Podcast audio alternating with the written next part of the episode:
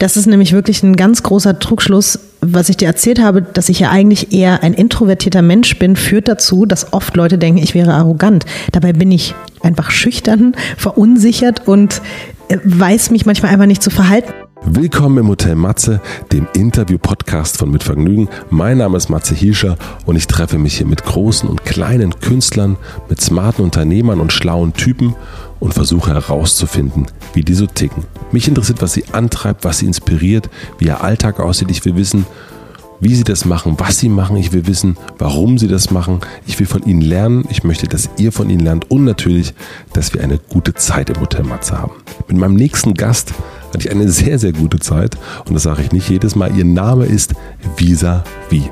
Dazu gibt es eine kleine Vorgeschichte, denn ich habe Visavi oder Lotti, wie sie eigentlich heißt, schon vor anderthalb Jahren angefragt. Leider sind wir damals nicht zusammengekommen oder vielleicht auch ganz gut so. Und dann vor ungefähr anderthalb Monaten kam mitten in der Nacht eine Sprachnachricht von Lotti und sie ist wirklich die Königin der Sprachnachrichten, muss man sagen. Und sie fragte, diesen Podcast, wo du mich mal angefragt hast, sag mal, wollen wir den nicht noch machen? Ich hätte da total Lust drauf. Ich habe mir ein paar Folgen angehört und ich habe natürlich sofort Ja gesagt, denn bis zu dem Moment kannte ich Visavi oder Lotti eigentlich immer nur so von der Seite, denn wir haben zusammen die 50 schönsten Rapper gemacht. Sie hat moderiert, ich habe organisiert, wir haben uns schon ein paar Mal im Nachtleben getroffen, aber nie wirklich unterhalten und sie ist eine wirklich spannende und finde ich einmalige Persönlichkeit. Es gibt keine Moderatorin, die mehr deutschsprachige Rapper interviewt hat. Ich habe sie kennengelernt als Moderatorin von 16 Bars. Dann ist sie irgendwann da weg, hat ihren eigenen YouTube-Kanal aufgemacht mit der großartigen Sendung zum Goldenen V. Sie moderiert bei Radio Fritz eine wöchentliche Sendung. Sie legt auf, ist auf großen Festivals vor großen Künstlern und sagt die an, also da auch als Moderatorin. Und sie hat es geschafft, selbst zu einem Star zu werden. Also sie interviewt Stars und ist selbst ein Star und ist für mich zumindest die Queen of Deutschrap. In unserem sehr, sehr weiten Interview sprechen wir über ihren Anfang als Kinderschauspielerin, darüber, wie sie zum Deutschrap gekommen ist, von ersten Klassenfahrten mit bekifften Mitschülern. Wir sprechen über ihre Bühnenangst. Das hat mich äh, ja, sehr überrascht, dass sie eine Bühnenangst hat.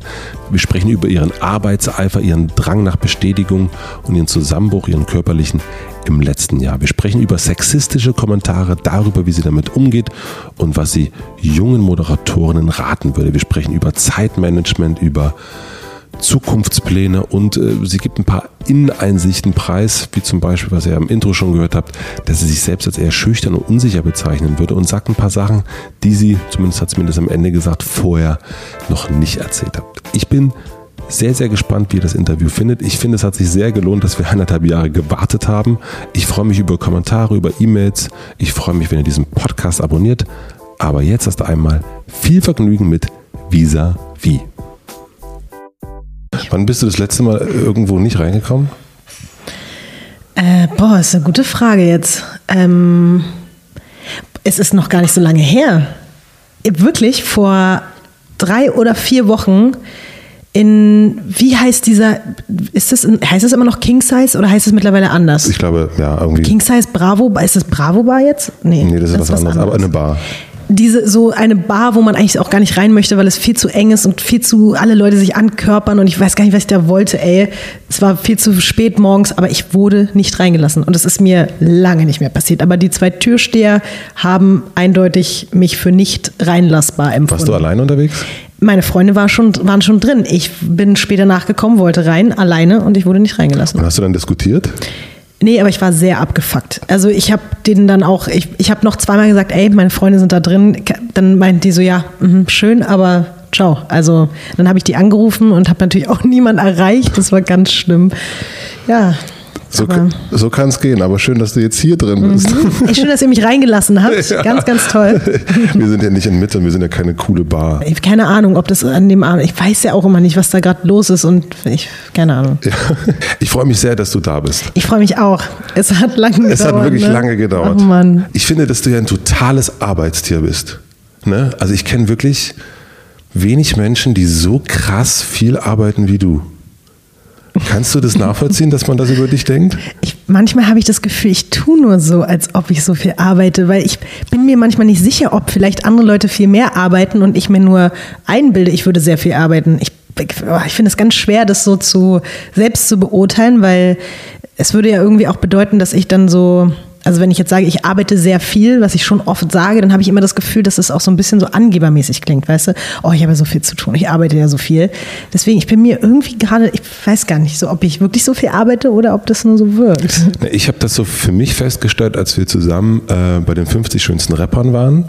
Und dann habe ich gesehen, hast du, ähm, das war das äh, Event in Prinz Charles, das wir da zusammen mhm. gemacht haben, und hast du da vier Stunden durchmoderiert. Dann war da eine kurze halbe Stunde Pause und dann hast du noch die halbe Nacht äh, Moderation gemacht.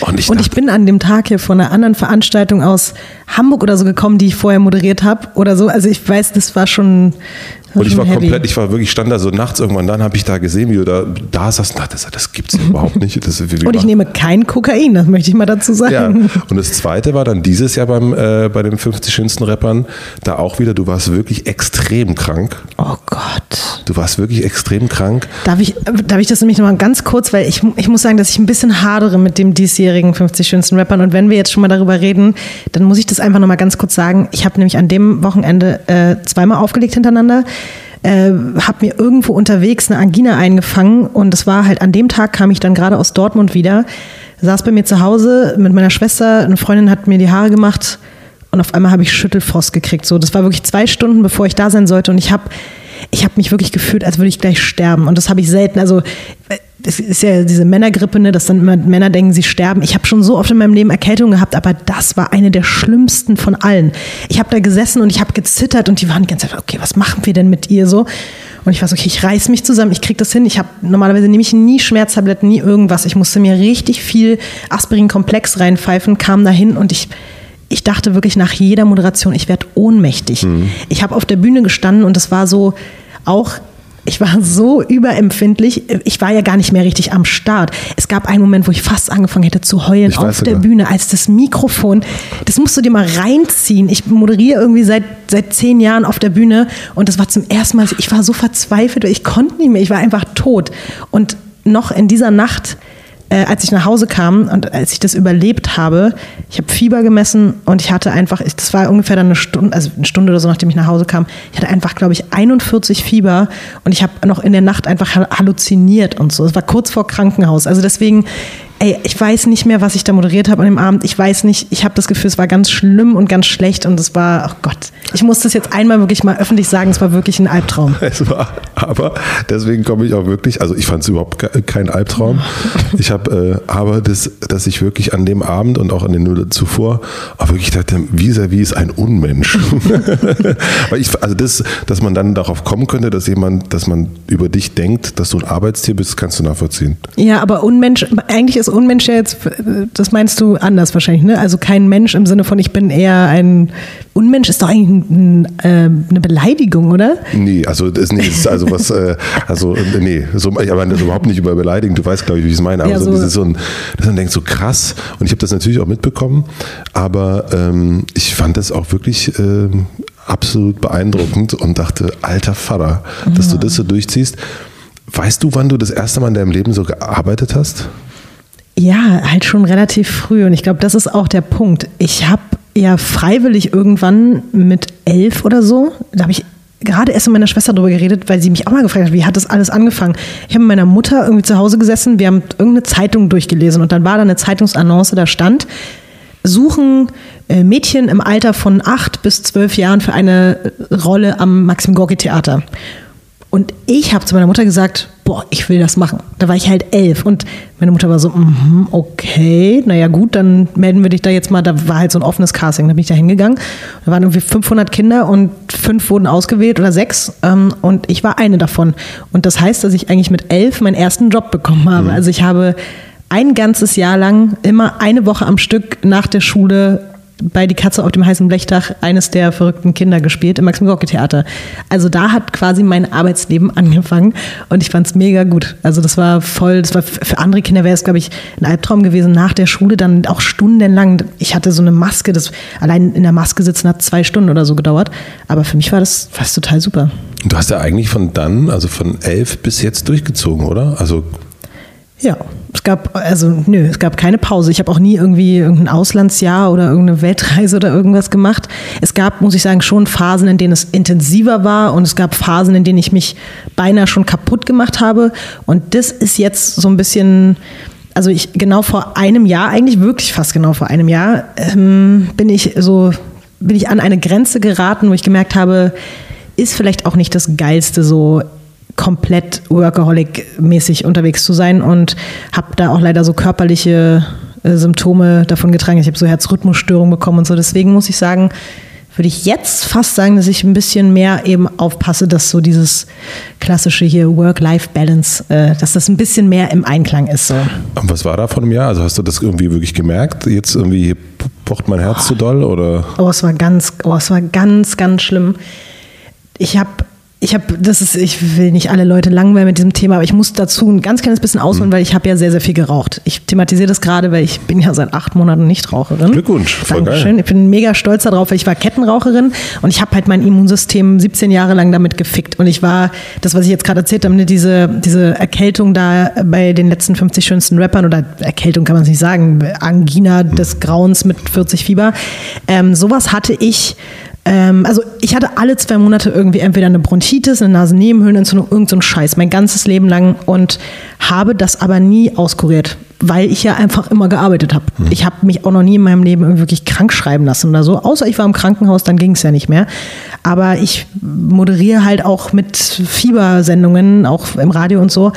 Und ich habe es einfach übertrieben. Also im letzten Jahr haben sich dann, hat sich eine Erkältung an die nächste gehangen und ich habe schon gemerkt, dass mein Körper so immer schwächer wurde. Und dann habe ich in Rostock aufgelegt und habe am Abend vorher noch so gemerkt, ui, puh, mir ist ganz schön schwindelig bei allem, was ich tue. So nur mal kurz bücken und sofort denkst du, du siehst Sterne. Dann habe ich da aufgelegt, bin natürlich dann auch, habe die ganze Nacht dann noch mitgefeiert und es war mega gut, war toll. Und dann bin ich am nächsten Morgen aufgewacht im Hotelzimmer und auf einmal war es so, das hat sich erstmal angefühlt wie so ein Gongschlag in der Brust und dann ein Aussetzer. Also ich hatte immer einen Schlag zu viel, der extrem doll war, so dass ich in der ganzen Brust irgendwie gemerkt habe und im Hals vor allem auch. Und dann wieder so ein Aussetzer. Und was hatte ich schon mal in meinem Leben, so dass man es so einmal hat oder zweimal am Tag oder so, aber dann hörte es einfach nicht mehr auf. Und das war wirklich so, dass ich gemerkt habe, es stimmt, hier stimmt was nicht. Und ich habe es aber auch niemandem gesagt und bin mit diesem Gefühl im Auto nach Berlin gefahren, dass ich wirklich, ich habe auf der Autobahn gedacht, so, okay, gleich äh, sterbe ich. Also das war auch wieder so ein Ich sterbe-Moment, aber habe einfach auch niemandem was gesagt und habe das so zwei Tage lang weg ignoriert und dann war so, okay, scheiße, jetzt hier stimmt wirklich was nicht und dann bin ich zum Arzt gegangen und das Erste, was irgendwie mein Hausarzt meinte, war so, okay, wir können gerade keinen keinen Blutdruck messen, weil da sind zu viele Zwischenschläge und dann hat er gesagt, sofort äh, ins Krankenhaus. Ja, und dann stellte sich halt eben heraus, dass das wirklich, also es waren einfach immer so Doppelsystolen oder wie Quatsch heißt, ich habe es auch alles vergessen und dann eben immer ein, ein Aussetzer und ich konnte das dann auch so richtig sehen auf dem Monitor am 24-Stunden-EKG, was da los ist. Aber nach mehreren Tagen im Krankenhaus und allen möglichen Untersuchungen konnte man keine wirkliche körperliche Ursache feststellen. Ich hatte keine, keine Herzmuskelentzündung oder irgendwas, sondern es war ganz klassisch einfach nur komplett Erschöpfung, so einfach zu viel. Und das war sowohl der Grund, warum ich dann ein paar Monate später aufgehört habe zu rauchen, als auch warum ich seitdem ein bisschen mehr aufpasse, einfach, dass ich, ich lege mir zum Beispiel Termine jetzt immer sehr viel später, weil ich einfach ich schlafe immer sehr spät ein. Das heißt, ich versuche immer jetzt so acht Stunden zu schlafen, was mhm. ich früher einfach nie gemacht habe. Und ähm, ja, also ich, ich versuche einfach alles so ein bisschen mehr im Blick zu behalten. Nicht mehr am Wochenende dreimal aufzulegen, sondern maximal zweimal im Monat aufzulegen und solche Sachen. Also ich habe echt alles ein bisschen reduziert. Und kannst du dir irgendwie erklären, woher dieser, diese Arbeitswut, wo, die, wo die herkommt? Also ist das irgendwie so ein also kannst du das irgendwie zurückführen? Mm, schon vielleicht ein kleines bisschen, ohne jetzt ihm Schuld daran geben zu wollen, aber mein Papa äh, ist schon auch ein sehr krasses Arbeitstier. Mein Papa hat bis vor kurzem vier verschiedene Kantinen in Berlin geleitet und hat dazu noch viele verschiedene Kinder von verschiedenen Frauen, ähm, auch noch kleine Kinder. Und mein Papa ist für mich so ein ganz krasses Vorbild, was so dieses Ich stehe morgens um sieben auf, dann fahre ich, bringe ich erstmal die Kinder zur Schule, dann äh, fahre ich in die eine Kantine, dann mache ich noch ein Catering zwischendurch für den, dann ist da noch da eine Premiere, dann äh, fahre ich in den Laden, hole das ab, dann treffe ich mich mit dem Lieferanten, dann hole ich die Kinder von der Schule ab, bringe die zum Judo, fahre nach Hause, äh, mache die komplette Wohnung sauber, dann hole ich die Kinder vom Sport ab, mache für die Essen, dann fahre ich abends nochmal in die Läden und fahre nach Hause, schlafe fünf Stunden, am nächsten Tag geht's weiter und gehe zwischendurch noch schwimmen und laufen und was weiß ich. Also mein Vater ist überkrass, was das betrifft. Ähm, und eventuell, leider, habe ich schon als Kind mir da so ein bisschen was abgeguckt, dass ich das irgendwie beeindruckend fand und auch so sein wollte. Ja. Ja, vielleicht. Also ich kann dir das nicht sagen, ob ich als Kind so dachte, oh, mein Papa ist aber cool, aber vielleicht habe ich mir das schon gedacht.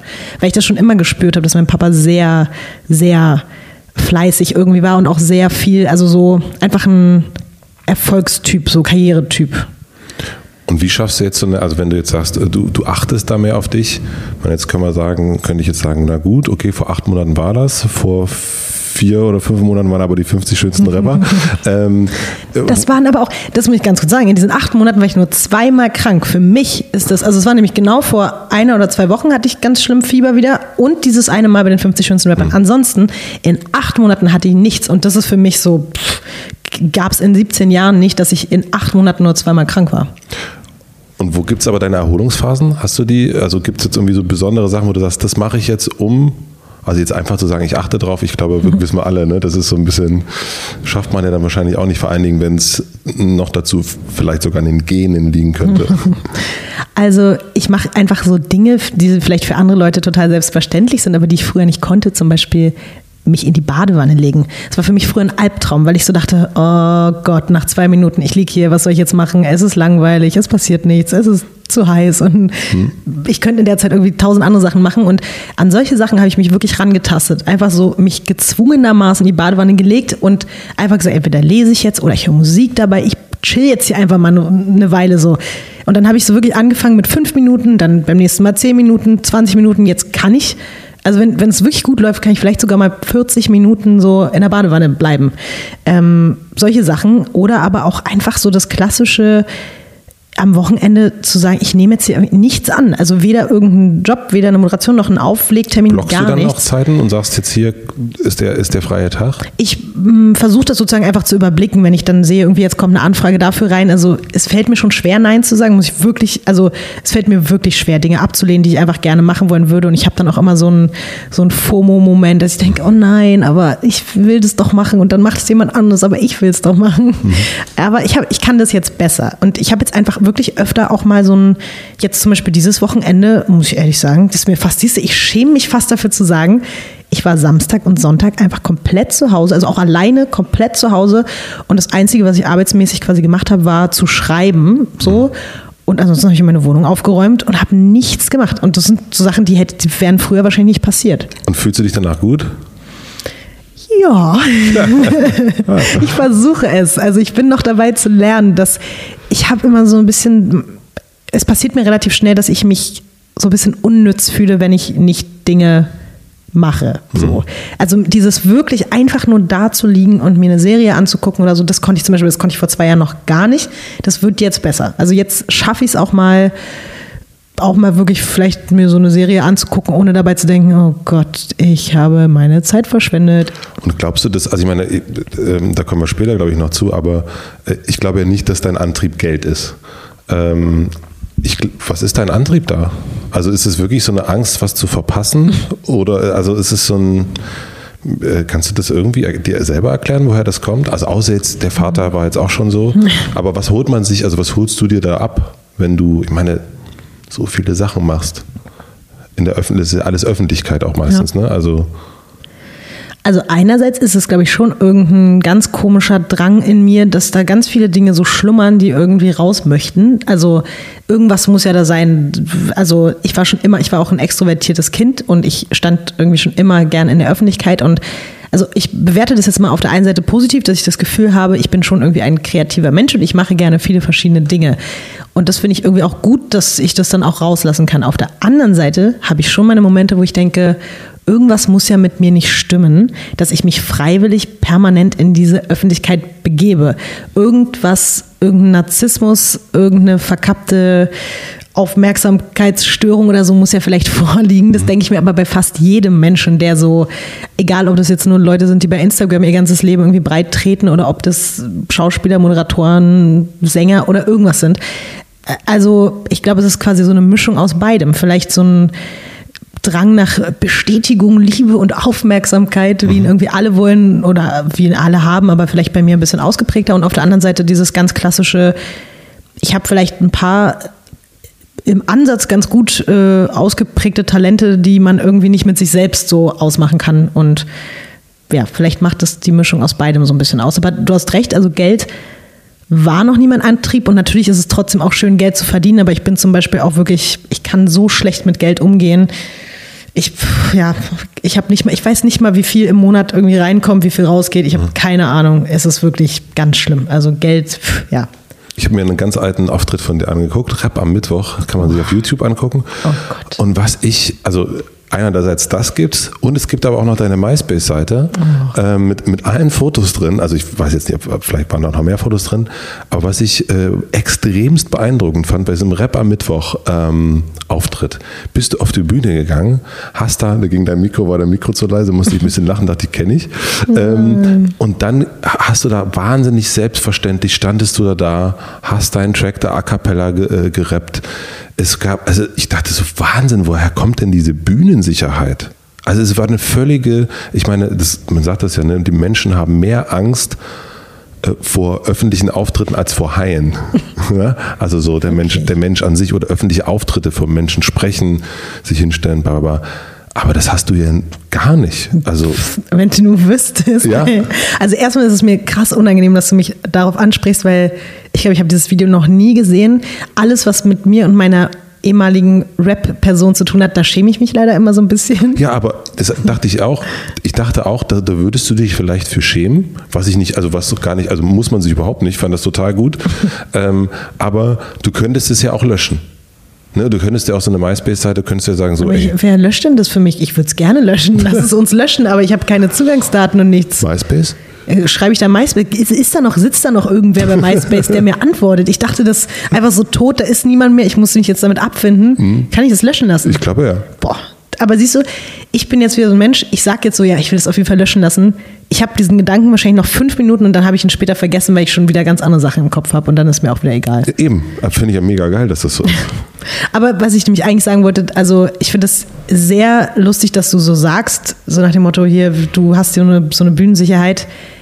Ich bin vor jedem Auftritt auf einer Bühne vor Menschen, geht es mir unsagbar schlecht. Also so, ich habe eine Aufregung, die die so schlimm ist, dass ich mir jedes Mal vorher wünsche, dass es irgendeinen Kurzschluss gibt, dass äh, alles abgesagt werden muss, dass die Veranstaltung nicht stattfindet und alle nach Hause gehen müssen. Also jedes Mal, wenn ich ein Festival moderiere oder irgendwo auf die Bühne gehe, geht es mir unfassbar scheiße. Ich möchte eigentlich, ich möchte einfach nur wieder gehen. So, das ist wirklich.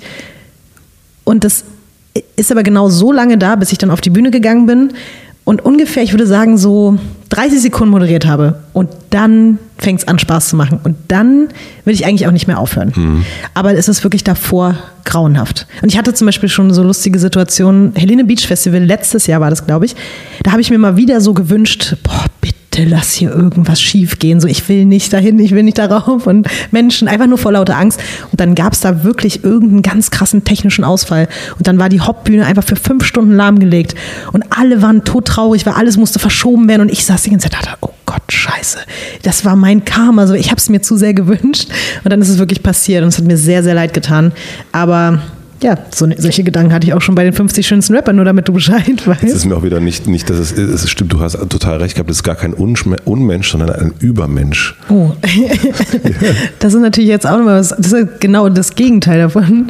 Äh, Unmenschen sind, glaube ich, wirklich böse Menschen. Ja, ja, nee, weil ich das erst hatte, ne? du hast total recht, es stimmt, man sagt, natürlich ist ein Unmensch eigentlich was, äh, also ich meinte es ich meint im Sinne eines Übermenschen. Und wenn du es jetzt noch so weit kriegst, dass du wirklich sagen kannst, du kannst es mental äh, steuern, dass dass eine, eine Festivalbühne ausfällt, dann kriege ich jetzt ein bisschen Angst.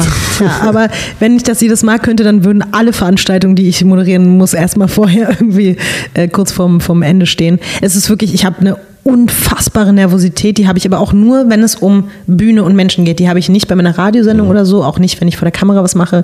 Aber in dieser Konstellation oder beim Auflegen habe ich das auch. Da habe ich auch am Anfang so eine Angst und dann kriegt man mich da nicht mehr weg. Wenn es dann einmal, wenn ich einmal mich da wohlfühle, dann ist so, ach komm, ich bleibe hier die nächsten drei Wochen und moderiere noch zehn Stunden weiter. Also Äh, bereitest du dich deswegen so krass drauf vor immer?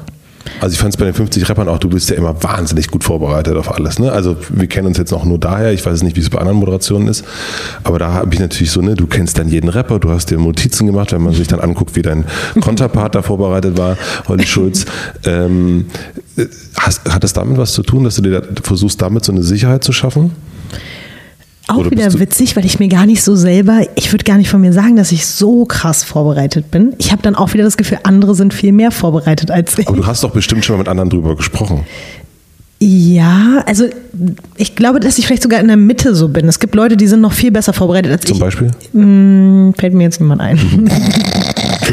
Also de definitiv nicht Olli Schulz in Bezug auf die 50 schönsten Rapper, aber vielleicht gibt es andere Menschen. Aber ich moderiere auch selten mit anderen Leuten zusammen, weil ich will auch ja nur, wenn dann mit Olli Schulz zusammen moderieren, sonst äh, kann ich auch nie mit jemandem zusammen moderieren. Ähm, aber also was mir bei mir negativ auffällt in Bezug auf meine Vorbereitung ist, dass ich mich eigentlich immer erst ganz kurz davor auf das vorbereiten kann. Ich habe so ein schlechtes Langzeitgedächtnis, dass es für mich komplette Verschwendung wäre, mich eine Woche vor so einer Veranstaltung auf sowas vorzubereiten. Dann habe ich alles vergessen. Und das führt auch manchmal zu Problemen, weil bei ganz vielen Jobs wollen dann so Leute irgendwie eine Woche vorher oder zwei Wochen vorher dann mit mir irgendwelche Sachen besprechen und schon hier und dann treffen und das besprechen und ich bin immer so, ey, eigentlich bin ich so, okay, maximal 24 Stunden vorher kann ich anfangen, mich damit zu beschäftigen. Deswegen komme ich mir eigentlich immer schlecht vorbereitet vor, weil ich immer so denke, es ist viel zu kurzfristig. Ich müsste es eigentlich, ich hätte schon viel früher anfangen müssen, aber es ist ja meine Taktik, die in Bezug auf mein Gehirn irgendwie am besten funktioniert und aber zum Beispiel auch da bei den 50 schönsten Rappern habe ich währenddessen oft gedacht, oh Gott, jetzt weiß ich über den eigentlich gar nicht genug, aber vielleicht, also dann hätte ich noch mehr, ich hätte noch mehr machen müssen. Also ja. Das ist ein, du bist ein Mysterium. Aber es ist interessant. Ich glaube auch, dass es, ich kann mir vorstellen, dass es relativ vielen Menschen so geht. Oder dass man, beziehungsweise man steht da unten oder steht am Bühnenrand und beobachtet einen Künstler oder eine Moderatorin oder einen DJ und denkt, boah, das möchte ich auch können. Der, der scheißt sicher gar nichts. Aber in Wirklichkeit ist es wahrscheinlich schon so, dass sich viel, viel mehr Leute da auch Angst haben, rauszugehen, ähm, so wie du jetzt gerade erzählst. Und, und das ist gar nicht so ein, der, der Unterschied ist gar nicht so groß zwischen demjenigen, der Ja. Angst hat, auf die, weil er davor steht, und demjenigen, der auf der Bühne steht. Der, der auf der Bühne steht, der überwindet sich halt einfach nur oder der muss es eben tun, weil es, natürlich stellt man sich ja dann auch, ich stelle mir selber die Frage, warum mache ich es denn dann, wenn es eben am Anfang immer so schlimm ist, aber es wird ja dann immer so toll. Also irgendwann fühle ich mich da total wohl und das macht mir einfach mega Spaß, aber wenn ich diese Momente davor weg, also einfach irgendwo wegschieben könnte, dann würde ich das auch machen. Bist du süchtig danach? Ich glaube, ich bin schon ein bisschen süchtig, merke ich auch immer wieder nach einer gewissen Bestätigung von außen. Ich, das ist ja alleine so dieses Instagram-Ding und so, ne? Warum macht man denn das? Und ich merke schon, dass es mir gut tut. Auch wenn, wenn das jetzt vielleicht irgendwie ganz ekelhafte Rückschlüsse auf meinen Charakter ähm, zulässt, aber wenn es mal so ein Foto gibt, was man so postet und dann hat es halt sehr viele Likes und sehr viele nette Kommentare, dann macht es schon, dann macht es ein wohlig warmes Gefühl in mir. Auch wenn es mir eigentlich scheißegal sein müsste, weil ich all diese Leute nicht kenne und die mich nicht kennen, aber es ist schon, zumindest für einen Moment ist es ein gutes Gefühl. Und so ist es, glaube ich, auch beim Moderieren. Dieses, wenn du schaffst, da oben zu stehen und eine gute Leistung abzuliefern und Applaus zu bekommen und danach die Leute sagen, ey, das hast du richtig gut gemacht, dann ist das ein sehr, sehr schönes Gefühl, was ich auch zumindest bislang noch nicht missen möchte. Ob ich das jetzt mein ganzes Leben lang machen möchte, weiß ich nicht, aber aktuell tut mir das schon irgendwie gut. Kannst du das, äh, kann man, äh, weißt du, woher das kommt? Also, dass man sich diesen, äh, diesen, ich meine, es geht ja ganz vielen Leuten so, ne? Also diesen, man sieht das ja, ich weiß gar nicht, hast du so Notif Notifications auch noch an, wo du dann siehst, blum, blum, blum, blum, blum, wie viel, was da reinkommt? Ich habe das nur von den Leuten, denen ich folge. Also Ah, ja. ich bekomme immer nur so von den Menschen, denen denen ich folge. Also ne, wir wissen alle Bescheid jetzt. Ich, da sehe ich immer, wer, wer was liked, wer was kommentiert. Aber bei den Schnell nochmal Handy raus. Hm. Hast du das privat auch? Privat. Also im, im Sinne von, ich meine, Bestätigung heißt ja auch, es gibt ja den Unterschied zwischen Instagram-Bestätigung oder öffentlicher Bestätigung und privater Bestätigung. Also das ist ja so ein, ähm, äh, keine Ahnung, wenn ich nicht sehe, dass meine Frau beim Friseur war, dann ist die, für die, das findet die das auf jeden Fall nicht so cool. Okay, dann jetzt weiß ich, was du meinst. Ähm, Ja, auf jeden Fall. Und vor allem ist private Bestätigung, finde ich, natürlich auch hundertmal mehr wert. Also es gab schon Zeiten, in denen es mir vielleicht auch mal so mental nicht so gut ging und dann konnten 5000 Leute ein Foto von mir liken und in meinem Kopf war so, ja, okay, aber diese 5000 Leute, die wissen alle überhaupt nicht, wer ich bin und wenn, also ob die jetzt da liken oder nicht, das ändert nichts daran, dass es mir gerade schlecht geht, weil ich vielleicht nicht die Bestätigung bekomme von einem Menschen, der mir wirklich was wert ist. Von daher, ja, ich bin schon ein Bestätigungsmensch leider. Ich bin nicht so ein Prinzessinnenmädchen, die irgendwie möchte, dass den ganzen Tag jemand dir sagt, irgendwie du bist die Schönste, du bist die Tollste, du bist die, ja, sondern ich möchte zum Beispiel, also wenn ich mich für jemanden ins Zeug lege, dann möchte ich auch die Bestätigung bekommen, dass das bei dem ankommt mhm. zum Beispiel. Ähm, aber das ist jetzt nicht so, nicht so eine oberflächliche Bestätigung, sondern vielmehr, glaube ich, auch Bestätigung für meinen Charakter, für meine Persönlichkeit. Das ist mir auf jeden Fall im Privaten viel, viel, viel, viel wichtiger. Hast du einen großen Freundeskreis oder eher einen kleinen? Oder was ist groß, was ist klein, ne? Ich habe, also leider, ich wünschte, ich hätte so eine, so eine Gang. Ich wünschte, ich hätte so einen Freundeskreis, der so zusammenhängt. Mhm. Aber ich habe so ganz verstreute Freunde, was es mir manchmal auch sehr, sehr schwer macht, weil also ich, ich beneide wirklich die Menschen, die so seit 10, 15 Jahren irgendwie die gleichen sechs, sieben, acht Leute haben und dann trifft man sich irgendwie einmal alle zwei Wochen oder so und alle sind zusammen. Aber das gibt's bei mir nicht. Bei mir sind alle einzeln. Und so ist es so ein bisschen auch bei mir mit meiner Familie, weil ich habe so eine Patchwork-Familie also wenn ich jeden treffen wollen würde von meiner Familie und von, von meinen Freunden, dann da, alleine dafür bräuchte ich, glaube ich, vier Wochen, um jeden Tag einen von diesen Menschen zu treffen, die mir irgendwie was wert sind. Ähm, was wiederum auch leider dazu führt, da sind wir wieder beim Anfang des äh, Workaholic-Daseins. Ich bin leider nicht so eine richtig gute Freundin gerade und auch vielleicht schon seit längerer Zeit nicht mehr. Das äh, nagt auch ein wenig an mir. Das ist ein, äh, ja, ein bisschen ein Wunderpunkt bei mir, weil ich das Gefühl habe, ich sollte und müsste eigentlich eine viel bessere Freundin sein. Ich müsste viel, viel mehr Zeit für meine Freunde haben. Mhm. Und denen dann auch sozusagen die Bestätigung zurückgeben. Genau. Mhm. Ja, das ist auf jeden Fall schwer, weil ich habe so ein bisschen meinen Fokus einfach auf meine Familie gelegt, weil ich eben auch noch kleine Geschwister habe und keine Nichten habe. Also wenn ich mal einen Abend in der Woche oder zwei Zeit habe, dann ist zuallererst okay, entweder verbringe ich den mit meinem Papa und seinen Kindern, mit meiner Schwester und seinen äh, ihren Kindern oder mit meiner Mutter oder wem auch immer. Und meine Freunde kommen dann halt später und das ist schon, das, das ist echt ein, ein, doofes Thema irgendwie, weil ich hätte gerne irgendwie noch einfach 24 Stunden mehr am Tag und würde dann noch viel, viel mehr Zeit auch mit denen verbringen. Mhm. Ich frage mich immer, wie das so, ich meine, man kann, glaube ich, Gewohnheiten ja sowieso ändern. Du merkst es ja beim Rauchen, ne? mhm. ne? du machst das irgendwie jahrelang und dann irgendwann merkst du so, jetzt kommt, kommt das anders.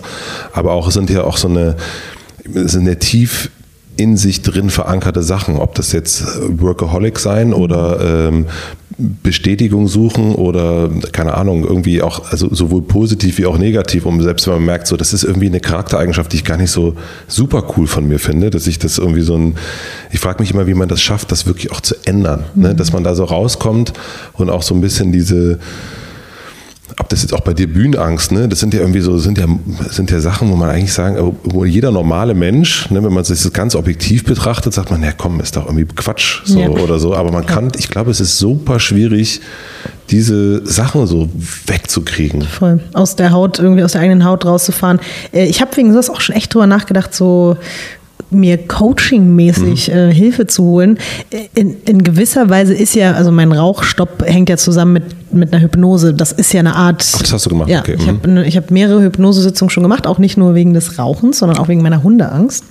Ähm, von daher ist das, ich gehe sozusagen gerade auch schon so ein bisschen in die Richtung, dass ich versuche, Dinge bei mir zu optimieren, die irgendwie seit Jahren festgefahren sind und mhm. bei denen ich nicht rauskomme. Und ich überlege mir sowas wirklich auch, weil ich habe definitiv, und ich sage das jetzt wirklich hier nochmal, also ganz, ich habe eine Kommunikationsstörung. Mhm. Also wirklich ganz, ganz krass. Ich habe eine solche Hassliebe zu meinem Handy zum Beispiel, WhatsApp, Instagram, Facebook, E-Mails, SMS, alles Katastrophe bei mir. Also ich fühle mich permanent davon, als wenn immer so ein riesiges, großes Monster hinter mir herläuft, was immer mir auf die Schulter tippt, so da ist noch was, da ist noch was, weil ich schaffe es nie, allen zu antworten. Und das führt dann dazu, dass ich dann teilweise manchmal, also einer meiner besten Freunde hat ähm, äh, das Wort sozusagen auf mich jetzt, äh, also sein neues Lieblingswort in Bezug auf mich ist halt Ghosting. Ich, er sagt halt ständig, dass ich mich immer wegghoste. Ich werde halt zum Geist und dann bin ich nicht mehr erreichbar.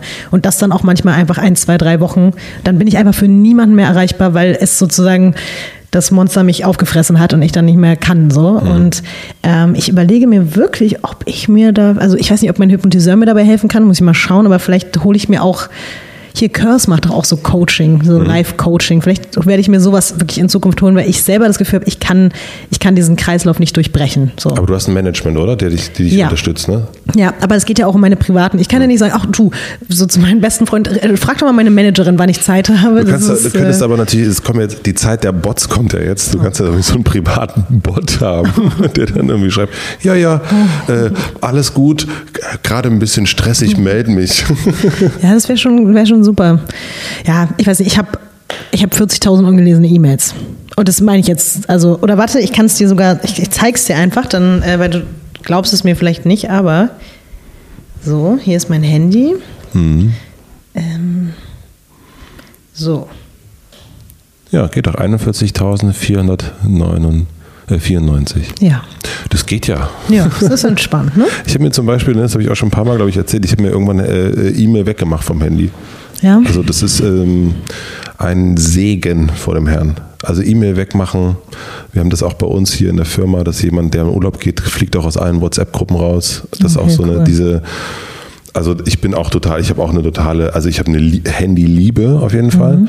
aber äh, ich versuche auch immer wieder so ein, im Urlaub kein Handy, ich nehme kein Handy mit zum Beispiel. Ich habe dann, meine Frau hat das Handy dabei und wenn irgendjemand mich ganz dringend erreichen will, dann macht er das über das Handy von Stefanie, aber das macht natürlich dann sowieso niemand. Ne? Mhm. Und dann, das ist auf jeden Fall total hilfreich und, und so sich eher so diese Auszeiten zu geben. Aber na klar, also so ein Freund von mir hat jetzt äh, Gast auch von hier gewesen, Philipp von Einhorn, der hat sich jetzt eine Kiste gebaut, wo er sein Handy reinliegt mhm. äh, abends und dann steht dann drauf, bist du dir sicher? Mhm. Äh, für den nächsten Morgen, dass er nicht sofort, wenn er aufsteht, das Handy nimmt, sondern sich überlegt, bist du dir wirklich sicher, sondern okay, nee, brauchst wirklich das nicht. Niedlich. Aber man sieht auch, wie krass es, wie, wie sehr man sich selber davor schützen muss. Dass ne? wir in einer Welt leben, wo man sich schon Kisten bauen muss, um sich davon abzuhalten, das ist schon verrückt. Ja. Aber es ist ja wirklich. Und in so. einer Welt, in der ich darüber nachdenke, mir einen Coach zu holen, der mir dabei hilft, meine WhatsApp-Nachrichten und E-Mails zu beantworten. Also. Ja, aber ich glaube, das ist natürlich, äh, es gab irgendwann äh, Autos, die wurden immer schneller gemacht und irgendwann gab es Airbags. So, mhm. äh, weil man und, und Leitplanken und all das. Und das gibt es ja aktuell noch nicht. Es gibt nicht irgendwie jemand, der sagt, so, zip, aus, du warst jetzt äh, eine Stunde, hast du durchgescrollt bei, bei Instagram. Das habe ich aber eine Zeit lang gemacht. Also das mache ich immer noch. Das ist ähm, in meiner Instagram-Story, versuche ich ab und zu mal die Leute wach zu rütteln. Dann sage ich immer so, hallo, du hast gerade irgendwie, das ist jetzt die 340. Instagram-Story, die du dir anguckst. Jetzt reicht's. Raus aus dem Internet, mach das Handy weg, geh schlafen. Das habe ich schon ein paar Mal gemacht. Ähm, ich habe vergessen, wie ich diese Rubrik genannt habe. Fällt mir vielleicht später wieder ein. Aber ähm, da haben sich viele Leute bei mir bedankt, weil ich war quasi der menschliche Airbag für dieses völlig ver verballerte da durch die Instagram-Stories durchfliegen. Und das war ganz geil. Eigentlich muss ich auch mal wieder machen. Wir müssen noch mal über Deutschrap reden. Es ist ja, es, es haftet dir ja sozusagen an. Nein. Ähm, und ich kannst du dich an den Moment erinnern, als dich der Deutschrap äh, infiziert hat? Also gab es so ein das fantastische Vier-Album, 499. Das hat mich einfach total geflasht und seitdem bin ich Fan. Nee, ich kann dir nicht genau sagen, es gab nicht diesen einen große Liebe-Moment, aber ich würde sagen, dass es zwei Interpreten gab, bei denen ich gemerkt habe, ich höre das nicht nur einfach so, sondern ich bin da richtig drin und ich will die Texte mitrappen können und ich will das alles aufsaugen. Und das war zum einen Cool Savage und zum anderen aber auch Agro Berlin. Also ich glaube, diese beiden Formationen sozusagen haben bei mir einfach dazu, ich habe auch schon vorher, natürlich hat man irgendwie mal, ich habe Kinder mal gehört, ich habe mal Fanta 4 gehört oder Blumentopf oder so, aber ich glaube, es war alles immer so cool, ja, fand ich gut, habe ich gehört, aber das war so zum ersten Mal, dass ich dachte, boah, ist das krass. Ich will das mitrappen können. Ich habe zum Beispiel im Bio-Unterricht und im Matheunterricht immer da gesessen und habe mir äh, mit dem Walkman, habe ich damals von Haus und Boot zum Beispiel jedes Wort abgeschrieben. Da gab es noch keinen Genius, da konnte man noch nirgendwo den Text googeln und so. Und ich habe es immer zurückgespult, vor und zurückgespult, habe den ganzen Text von Haus und Boot mir abgeschrieben, weil ich es mit rappen wollte. Das waren auf jeden Fall Was so. Haus und, Haus, und Haus und Boot ist ein Song von Savage äh, zusammen mit Valeska. Kennst du nicht? Nein. Ich würde jetzt, ich kann halt ich kann nicht singen, sonst würde ich die Hook jetzt singen, aber das klingt ganz schrecklich, deswegen lasse ich es lieber. Aber Mal zwei Zeilen, also vom, vom, vom, also äh, vom Song sozusagen. Also äh, die Hook ist aber das, was äh, ich, mit all den Videos auf MTV sagen Leute, SAV ist jetzt kein MC, doch er mit Mikes und Float und wenn ihr Studien Bitches, die nicht glaubt, kommt zu seiner Show, denn er rhymt. Du willst mir auch nichts ein. Fällt es noch besser, als wenn ihr schreibt. Du meinst, es genügt, um wie zu bleiben und zu glauben, er ist Hammer und Float. Jetzt habe ich doch fast gerappt. Kennst du nicht? Nein. Das war mir sehr unangenehm, aber ich, ich bin jetzt auch in einem Alter, wo mir solche Sachen nicht mehr unangenehm sein müssen. Es ist in Ordnung. Schäm dich nicht. Dort. Aber da ist dann eine äh, 17-, 18-Jährige, Nee, viel jünger. viel jünger, Viel jünger war ich. 15, Jünger. 14, 13. Ja, 14. Also ich glaube so, dass ich eben, also wahrscheinlich das erste Mal Deutsch habe ich irgendwie mit 12, 13 gehört, aber so, dass ich, ja, ich würde sagen 14, 15. Aber eine 14-, 15-Jährige, Mhm. äh, deren Oma sie immer äh, zu Castings und Theater fährt Mhm. und die fängt dann an und sagt, äh, so, jetzt aber nicht mehr irgendwie absolute Beginner, sondern irgendwie äh, den Arschfix-Song von Sido. Das war jetzt nicht mein Favorite, gebe ich Ja. zu. Aber es ist natürlich, also ich meine, Agro Berlin, das weiß ich, da war, ich war dann ein bisschen äh, sieben- 20. Ich fand das dann schon, dachte ich so, wow, okay, ähm, interessant. Äh, die Sekte auch und sowas, ne, diese ganzen Sachen, das fand ich dann schon, also ich fand es auch wirklich krass einfach. Also so ein, ähm, die Energie natürlich, äh, die, der Gangsteranteil, völlig neu auch damals, äh, kannte man eher nur vom, Ami, vom Ami-Rap. Und dann kommt sowas, da kommen so Typen daher vom, vom MV und äh, es geht um Koksen, Nutten, Bitches und all den Kram. Was hat dich daran? Also ich meine, du, es wirkt zumindest so, dass du in einer wohlbehüteten Familie aufgewachsen bist. Vielleicht täuscht das ja auch. Also ich bin in einer super Familie, aber eben in einer, ich bin nicht in einer, ich würde nicht sagen in einer wohlbehüteten Familie groß geworden.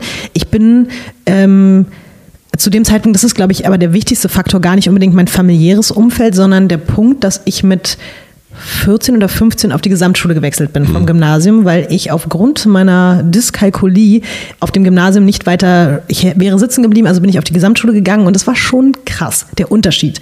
Und ich bin in eine Klasse reingerutscht, dann in die, es war dann glaube ich die zehnte Klasse, neunte oder zehnte bin ich auf, auf die Gesamtschule gekommen und da war schon so, die, da waren die Jungs, waren halt alles so eine Picaldi äh, tragenden und auch mit hier an den Seiten abrasierte Top-Schnitt-Frisuren, so richtig klassisch, wie man sich das so vorgestellt hat zu der Zeit. Und die waren halt schon alle auch ein bisschen gangstermäßig unterwegs. Die hatten auch teilweise Messer dabei und die haben auch im Unterricht gesoffen und gekifft. Und es war schon auf einmal sehr Anarchie so in der Schule, als ich da so reinkam. Und das Verrückte war aber, man hätte ja meinen können, dass ich mit meinen blonden Haaren ähm, und das kleine, nett aussehende Mädchen, was eigentlich in der Schule ansonsten ganz gut ist, bis auf Mathe und Physik, dass das mich irgendwie abschreckt. Aber ich habe mich mit denen einfach von Anfang an extrem gut verstanden. Ich war auf einmal in dieser Klasse da drin und dachte mir, ja, cool, hier fühle ich mich wohl. Irgendwie mehr als auf dem Gymnasium mit den Mädchen mit den Strickpullovern. So, ich weiß auch nicht, das klingt jetzt alles sehr klischeemäßig, aber so war das einfach. Und ich glaube, dass da vielleicht auch der Grundstein gelegt wurde, warum ich mich später auch mit Rappern so gut verstanden habe, weil vielleicht ist in mir irgendwie, vielleicht lebt da in mir so ein kleines Prollmädchen und also vielleicht bin ich das viel mehr als irgendwie ein ein braves Mädchen aus dem Prenzlauer Berg oder so. Vielleicht war das einfach schon immer so und es wurde dann in dem Moment irgendwie rausgekitzelt. Und ich weiß noch genau, dass wir dann in der 10. Klasse eine Klassenfahrt hatten nach äh, Schiofok hier am Balaton. Und wir haben einfach, das war so, ey, das war so Wahnsinn im Bus. Ich weiß noch, wir, der Bus oben, da saßen halt nur die Verrückten und ich, also nur die ganzen wahnsinnigen Jungs und ich nur alle am Saufen, am Kiffen, am Rauchen im Bus oben, während die Lehrer unten saßen und sich keiner nach oben getraut hat. Und da oben wurde halt die ganze Zeit Agro Berlin gepumpt. Also wirklich stundenlang, ich weiß nicht, wie lange man im Bus sitzt nach, an dem Balaton, aber es sind bestimmt 15 Stunden und spätestens da war ich gebrainwashed. So, da war halt vorbei. Ich habe, also ich konnte Warst du dann so ein Assi-Girl auch ein bisschen? ich war halt irgendwie, es ist eine ganz komische Mischung bei mir gewesen. Ich war trotzdem auch immer die, die aufgepasst hat und ich habe auch immer versucht, alle zu Kontenance. Also ich, ich habe immer Verständnis gehabt für deren Ausschweifungen und für deren Wahnsinn. Wenn sich Jungs geprügelt haben, bin ich immer dazwischen gegangen, habe gesagt, mach das nicht. Also ich war nie jemand, der selber, ich hätte nie andere Mädchen irgendwie geschlagen. Ich habe nie jemanden beleidigt. Ich war immer immer schon auf diesem Seid lieb Modus, aber trotzdem habe ich mich mit denen umgeben, die es eigentlich ganz anders gemacht haben als ich. Also Hast du geklaut? Nee, nee. Ich, nicht mal. Wir sind am Balaton angekommen, wenn ich jetzt mal bei diesem Bild der Klassenfahrt bleibe. Das erste, was passiert, wir gehen in irgendeinen Späti rein und alle klauen sich alles weg. Und ich war völlig so, oh Gott, Mann, was macht ihr denn hier? Ich habe versucht, sie davon abzuhalten, hat nicht funktioniert. Und dann bin ich natürlich auch niemand, ich werde niemals, wäre ich irgendwo zu den Lehrern gegangen oder hätte irgendwen verpfiffen. Ich habe dann halt auch das geklaute Bier mitgetrunken. Aber ich selbst habe nie geklaut. Also ich war, ich habe auch, ich habe wirklich wenig Scheiße gebaut. Ich habe also ich war aber einfach immer mit den Jungs unterwegs, die die ganze Scheiße gebaut haben. Und ich habe immer so ein bisschen mit auf die aufgepasst und die haben mich immer respektiert. Aber ja, also irgendwie eine komische Mischung so in mir, was ich bin und was mich aber umgeben hat zu der Zeit auch. Und bei dem Cool Savage, du warst dann Fan von dem, als du ja. 14 warst und dann ist der, singt der oder rappt der auf deinem 30. Geburtstag. Mhm. Ist das dann nicht völlig äh, so ein völliger, also es wäre bei mir jetzt für New Kids on the Block vorbeikommen. Also hätte Savage an meinem 17., 18., 19. oder 20. Geburtstag gerappt. Ich glaube, dann wäre ich wahrscheinlich in Ohnmacht gefallen, weil zu der Zeit war es schon, war ich schon extrem großer Fan. Jetzt ist es einfach so, dass ich Savage wirklich, ich glaube, nächstes Jahr ist es na, obwohl, nee, ich glaube, es, sind, es ist acht Jahre oder neun Jahre her, dass ich ihn zum ersten Mal interviewt habe. Und natürlich war es am Anfang verrückt, weil ich mir sagte, ich war riesen Fan von dem oder bin es, war es zu dem Zeitpunkt immer noch. Aber das hat mit der Zeit auch abgenommen. Ich habe da auch neulich mal mit ihm drüber gesprochen. Ich werde das halt nie los, dass immer Leute denken, ich bin in Savage verliebt oder ich bin sein größter Groupie oder so. Aber das ist einfach gar nicht mehr so, weil ich habe ihn irgendwann als Mensch kennengelernt und habe irgendwann begriffen, so ja, er ist halt einfach ein, er ist natürlich irgendwie ein, ein Rap-Superstar, aber er ist auch ein ganz normaler Mensch, mit dem ich mich sehr, sehr gut verstehe. Wir waren in New York zusammen. Ich habe einfach diesen, dieser Star-Modus ist nicht mehr da, wenn ich ihn sehe. Also es ist so, ja, das ist aber Hast du sowas überhaupt noch, so einen Star-Modus? Ja. Bei wem? Bei John Niven, meinem okay. allerliebsten Lieblingsautor. Dass du die Queen auf Deutschrap bist, ähm, das kriegst du ja mit. Ne? Also, es, also gut, also das merkt man ja schon. Man, ich habe mir dann noch ein paar Interviews natürlich angeguckt und dann sitzt selbst so ein Bushido, der sich total freut, dass er sich dann endlich mal trifft. Ähm, was sehen die in dir? Also warum, also warum kommen die zu dir? Warum kommen die immer wieder? Warum sagen die, Gott, du eine anderthalb Stunden, zwei Stunden, kein Problem, wenn die, oder hier bei ne, äh, zum Goldenen V, drei Stunden, vier Stunden, also das ist ja auch ein Investment, was irgendwie mhm. berühmte Menschen dir da gegenüber äh, bringen. Und das ist jetzt nicht, du arbeitest in dem Fall dann nicht für einen großen Sender, sondern du machst das für dich selber, glaube ich, ne? also deinen eigenen äh, YouTube-Kanal. Was sehen die in dir? Also was, was, was gibst du denen, was die sonst nicht kriegen? Ich glaube, dass ich ziemlich gut zuhören kann. Das ist vielleicht so das schon die einfachste Formel, die das Ganze für, für solche Menschen interessant macht und dass ich immer auch versucht habe, mich zurückzunehmen. Es gibt ja einfach so Interviewer und Moderatoren, die permanent auch darauf bedacht sind, sich selber in irgendeiner Form darzustellen. Und ich glaube, dass ich da immer aufgepasst habe. Vielleicht mache ich das sogar jetzt ein bisschen mehr, als ich es früher gemacht habe. Egal, ob das jetzt in meiner Radiosendung ist oder bei zum Goldenen V. Aber einfach auch, weil ich doch immer sehr, ich war immer sehr zurückhaltend und Vielleicht ist das auch ein, ein gewisser Reiz. Also ich habe auch, ich kenne auch Rapper, die nach fünf Jahren irgendwann zu mir gesagt haben, ey, du warst für mich immer so ein bisschen die Eisprinzessin, so voll irgendwie so irgendwie ganz weit weg und trotzdem irgendwie nah und man wusste nie so richtig. Und für viele war ich vielleicht auch insofern dann ein Mysterium, dass sie nicht so richtig wussten, sag mal, ist die jetzt aufrichtig daran interessiert oder was ist das? Also ich finde das schon auch irgendwie witzig, wenn ich das so im Nachhinein höre, weil ich bin ja da auch so reingeworfen worden in diese ganze 16 Bars Kiste und ich konnte mich auch an, niemand, an niemandem orientieren. Es gab ja keine Frau an diesem Video-Interview-Rap-Bereich, wo ich sagen könnte, ah, die macht das so, ich versuche das mal auch so, sondern ich musste das ja einfach so für mich entscheiden, wie fühlt sich das richtig an und ich, es ist halt voll schwer jetzt selber zu sagen, was hat es so, warum, warum hat es funktioniert und warum nicht. Aber ich glaube, dass ich, ich war wirklich und bin es auch immer noch. Ich bin aufrichtig interessiert an Menschen und ich, ähm, ich respektiere halt auch alle. Selbst wenn da jemand vor mir sitzt, der aus einem ganz anderen Umfeld kommt als ich, der einen anderen Bildungsstand hat, der aus einer anderen Schicht kommt es gibt schon Menschen, die sich, glaube ich, immer auch so ein bisschen anmerken lassen, so dass sie sich vielleicht als was Besseres fühlen oder dass sie sich irgendwie so dieses Elitäre, was so manche auch so Interviewer oder so umgibt. Und Vielleicht zum Glück, weil der Proll in mir schlummert und äh, ich selber jetzt niemals irgendwie mich dann als was Besseres gefühlt habe. Vielleicht war auch deswegen so immer irgendwie eine Vertrauensbasis da. Und abschließend, ich glaube, ich bin auch einfach ein bisschen Kumpeltyp. So, also ich kann einfach sehr, sehr, sehr, sehr gut mit Männern und ich habe sehr viele männliche Freunde und das war irgendwie auch schon seit der Grundschule so. Und vielleicht ist auch das etwas gewesen, dass die nicht so das Gefühl hatten von wegen, boah, die will mich jetzt irgendwie angraben, weil wenn sie mich irgendwie länger mal anguckt oder anlächelt oder wenn sie mir Fragen stellt, sondern so, ich könnte mit der jetzt auch irgendwie noch ein Bier trinken gehen und ist alles entspannt. So. Mhm. Und was möchtest du für Deutschrap sein?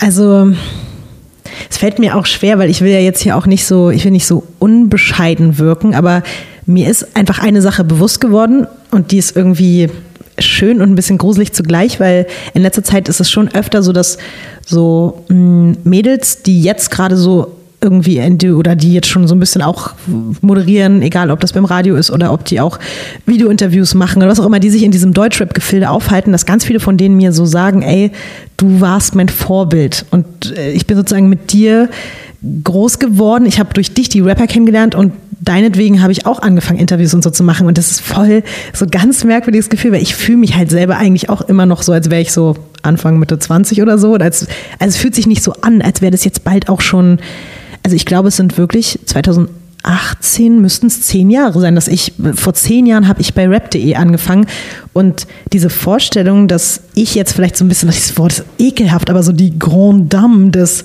Deutschrap bin und sozusagen so ein bisschen die Erste.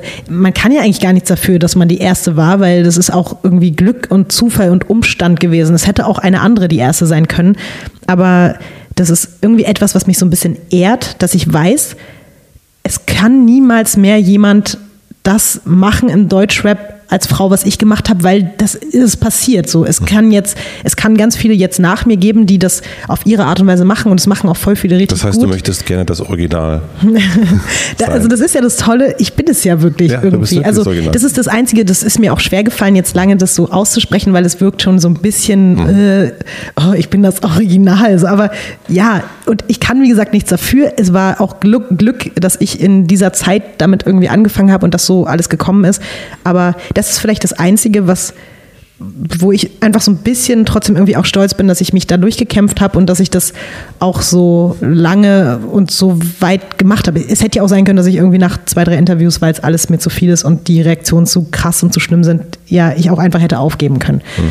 Ja, deswegen, also ich, ich möchte das, äh, nein, das hast du jetzt gesagt mit dem Original. Also ich bin, ein, ich bin einfach diese Vis-a-vis, -vis, die da ja schon eine Weile irgendwie rumhopst und vielleicht ganz viele gute Interviews gemacht hat. Ich finde es ganz interessant, dass du einerseits so eine, ja, eine, hatten wir am, äh, am Anfang schon diesen Drang hast, auch äh, gesehen zu werden und nach draußen zu gehen. Dann aber im Interview, das ist mir auch aufgefallen, ne, du sitzt dann da äh, bei Olli Schulz und lässt den dann einfach auch mal so 15 Minuten reden. Voll. Und, ähm, und da eben sich nicht nach vorne zu spielen, weil man ja gesehen werden will, sondern zu gucken, okay, man, man sieht äh, dich dann schon schon. Ne? Und ich glaube auch, wir hatten das bei den 50 schönsten Rappern, bei dem ersten, äh, als Olli da auf der Bühne stand und du sagtest, boah, der ist echt krass, ich komme da gar nicht gegen an.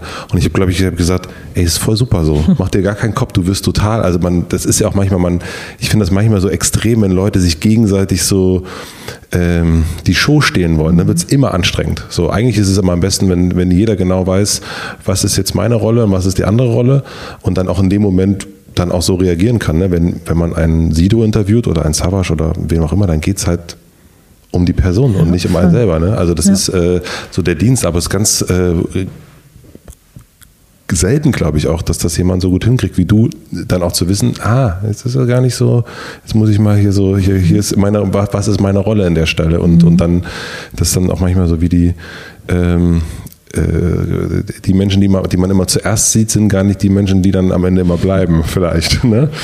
Das finde ich schön, dass du es so siehst, weil eine Zeit lang habe ich auch so ein bisschen damit gehadert, weil ich bin schon sehr wenig extrovertiert dafür, dass ich eigentlich eine Person der Öffentlichkeit bin. Das geht mir ja auch so auf Partys oder so. Ich bin nicht der Mensch, der hingeht und sagt, hey, na, und irgendwie alle unterhält und dies, das, jenes. Ich bin eher zurückhaltend und denke, wenn ich anders wäre, dann wäre meine Karriere vielleicht auch schon an einem ganz anderen Punkt, weil mir natürlich schon auffällt, dass um mich rum, ähm, egal ob es jetzt Männer oder Frauen sind, lautere Menschen werden natürlich auch mehr gesehen und bekommen dadurch vielleicht auch ganz andere Möglichkeiten, aber ich bin es halt einfach nicht und das, da muss ich mich sozusagen auch noch nicht mal groß verstellen, weil sobald auch jemand kommt, der lauter ist als ich, trete ich automatisch einen Schritt zurück. Das ist so eine ganz, das ist bei mir immer so und sowohl im Privaten als auch im Beruflichen, weil ich dann auch, oh Gott, ich finde es ganz schlimm, wenn eben das, was du gerade beschrieben hast, wenn dann plötzlich Menschen aufeinandertreffen, die dann alle, jeder versucht den anderen zu übertünchen und lauter zu reden als der andere. Boah, Albtraum.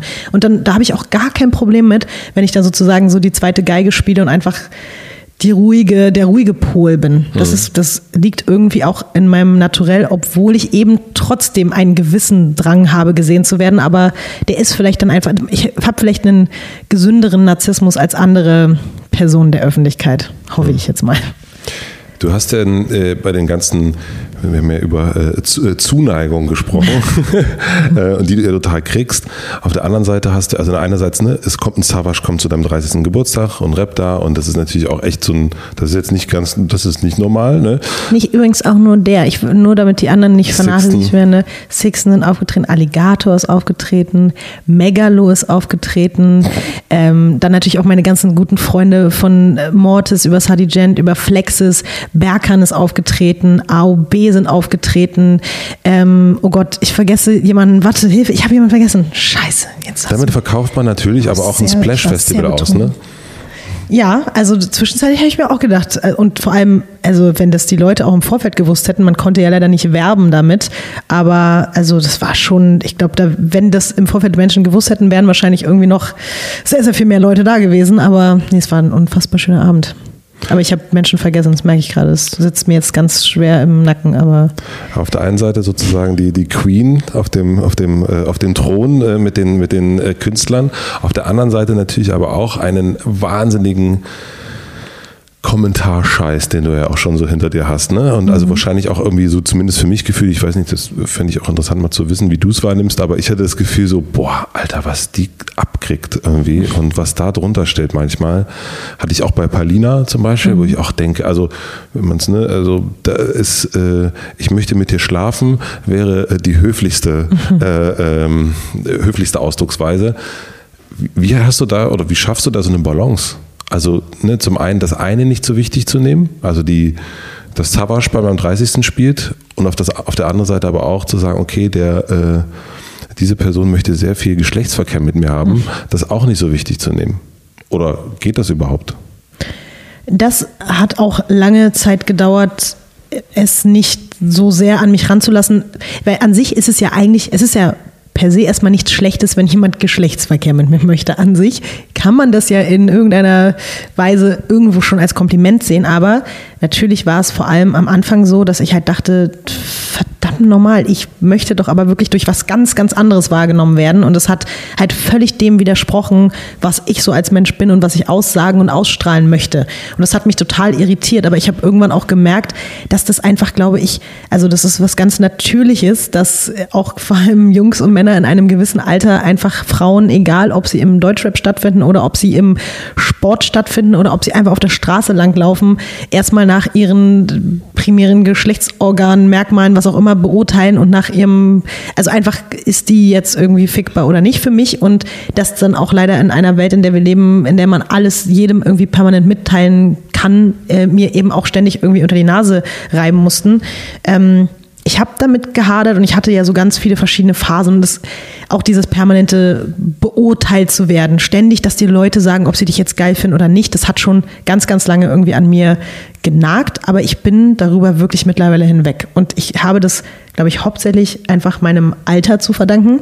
Das muss ich wirklich sagen, das, äh, da kann ich vielleicht selber gar nicht so viel für, sondern einfach, dass ich für mich entschieden habe, ich weiß aber einfach, wofür ich stehe, ich weiß, was ich nach außen trage und ich kriege mittlerweile auch so viel Feedback von anderen Menschen, die einfach sehen, dass ich nicht nur das bin, dass ich da nicht nur sitze, weil ich ein blondes, kleines, vielleicht in manchen Augen halbwegs gut aussehendes Mädchen war, ähm, die sie halt irgendwie bumsen wollten oder sich auf die irgendwie einen runterholen konnten, sondern dass ich aus anderen Gründen das geschafft habe, mich da durchzusetzen. Und das habe ich dann vielleicht durch mich selbst, aber auch durch das Feedback von anderen Menschen irgendwann verstanden und einfach aufgehört, mich dann an diesen anderen Leuten irgendwie ständig mich dadurch irgendwie kaputt machen und verunsichern zu lassen. Also es gibt immer noch, also bestimmt drei, viermal die Woche blockiere ich irgendwen und lösche irgendwen, weil ich einfach mir denke, du hast hier nichts zu suchen, verpiss dich und lass mich in Ruhe, so mit deinem Quatsch. Und ich finde es auch immer noch ganz schlimm. Es gibt auch wirklich Leute, die mir ungefragt jetzt bei Instagram zum Beispiel äh, Dickpics schicken und so eine Scheiße. Und das macht mich auch richtig sauer. Also das ist so eine Sache, ich finde es einfach, ich finde es so ekelhaft. Also würde ich wirklich am liebsten manchmal Leute anzeigen, weil ich das echt, ich finde es ekelhaft so. Mhm. Wirklich. Das ist so, das ist eigentlich gerade, weil das wieder eine neue Sache, mit der ich mich gerade seit ein paar Monaten irgendwie auseinandersetzen muss, weil ich vorher nie die Möglichkeit hatte, dass mir, also ich habe immer alle Nachrichtenfunktionen ausgestellt, bei Instagram jetzt gerade nicht und das ist halt, äh, das ist wirklich widerlich. Ähm, aber. Woher kommt es, dass Männer denken, ach Mensch, schön, da wird die sich jetzt aber drüber freuen, wenn ich ihr ein Bild von meinem Schwanz schicke? Es, äh, ich ich kann es dir, ich kann es nicht sagen, ich kann mich da auch nicht reinversetzen. Es ist für mich so weit weg von meiner Realität und auch wirklich keiner meiner Freunde oder niemand, den ich kenne, würde sowas machen, ungefragt einer anderen Frau deinen Schwanz zu schicken. Warum machst du das? Und ich muss, da bin da auch sehr empfindlich. Ich finde es einfach, ich finde es wirklich richtig, richtig widerlich. Hm. Ich habe da gar keinen Bock drauf und ich, also, nee.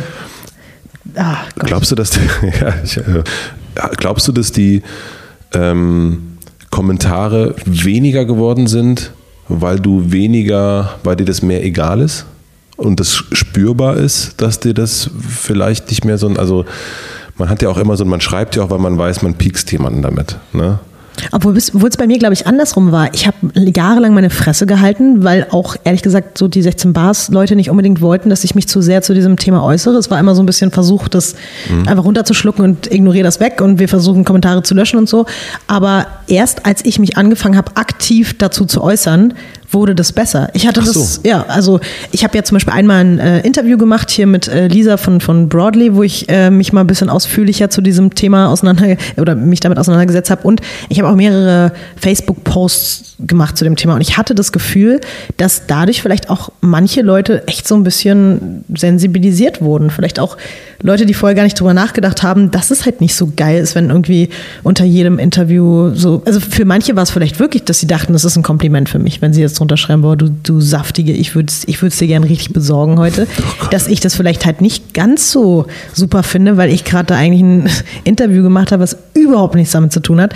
Ähm, ja, also ich hatte das Gefühl, je mehr ich nach außen gegangen bin, desto besser wurde es. So, und auch so, es hat sich wie so eine kleine vis-à-vis seit Lieb Army formiert, so bis bisschen zumindest, die dann auch sehr schnell, sobald Leute so sehr sexistische Sachen unter meinen Posts oder Videos oder so schreiben, die dann auch sehr schnell so kommen und sagen, ey, halt die Schnauze, du bist hier falsch. Obwohl ich sagen muss, darauf hast du mich ja vor dem Interview ganz kurz angesprochen oder hier vom Podcast, dass ähm, zum Beispiel jetzt das neueste Video bei zum Goldenen V hier mit Sixten, da ist es schon wieder katastrophal. Also die Kommentare darunter sind schon wieder so widerlich. Das habe ich noch gar nicht gelesen. Ich habe das Video angeguckt, ja.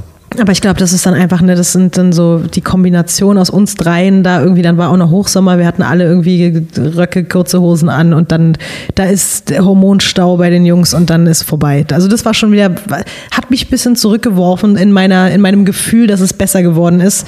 Aber ja, ich denke mal, das ist der besondere Umstand jetzt mit Sixten. Wenn jetzt, äh, du hast es erst schon gesagt, dass so Mädchen auf dich zukommen und sagen, dass du deren Vorbild bist.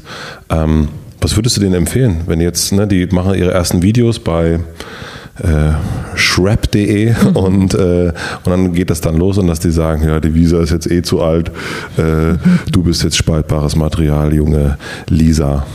Was würdest du dir empfehlen, wie sie damit umgehen soll?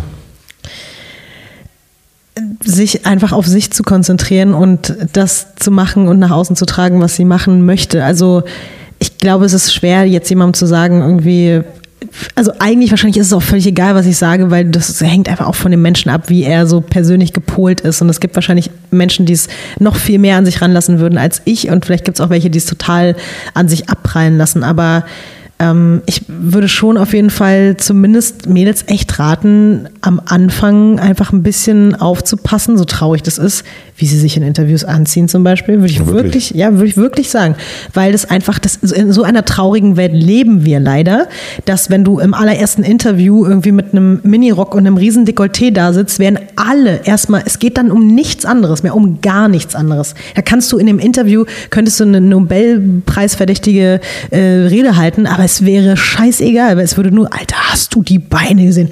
Boah, die geile Titten. So, es, es nichts anderes würde mehr zählen. Und das würde ich tatsächlich leider äh, den Nachwuchsmoderatorinnen erstmal sagen, so am Anfang, so hart es auch ist und so doof es auch ist, aber versuch dich ein bisschen bedeckt zu halten und später sowohl wirklich optisch als auch emotional und später kannst du dann, wenn du erstmal respektiert wirst, dann kannst du auch mehr von dir zeigen. So. Und wie ist es bei dir jetzt? Überlegst du dir jetzt, wenn du vor dem Interview bist, oh, ist das vielleicht das ist ja so das krass? Tolle, ich habe das jahrelang gemacht, also wirklich jahrelang habe ich wirklich aufgepasst, dass ich nicht zu viel Haut von mir zeige und das war für mich auch ein oberstes Gebot. Also äh, das ist so, ich gebe zu, ich habe ähm, bei einer anderen Plattform mal gesehen, ist jetzt auch egal wer und wie, ich will auch keine Namen nennen, aber das war sozusagen fast zeitgleich mit mir, als meine Interviews bei 16 Bars angefangen haben. Und da hat nämlich ein Mädchen, ohne wahrscheinlich sich groß Gedanken zu machen, was ja auch eigentlich in einer normalen Welt wäre das, oder in einer schönen Welt wäre das toll. Sie hatte einen kurzen Rock an und hat ein Interview mit jemandem gemacht und die wurde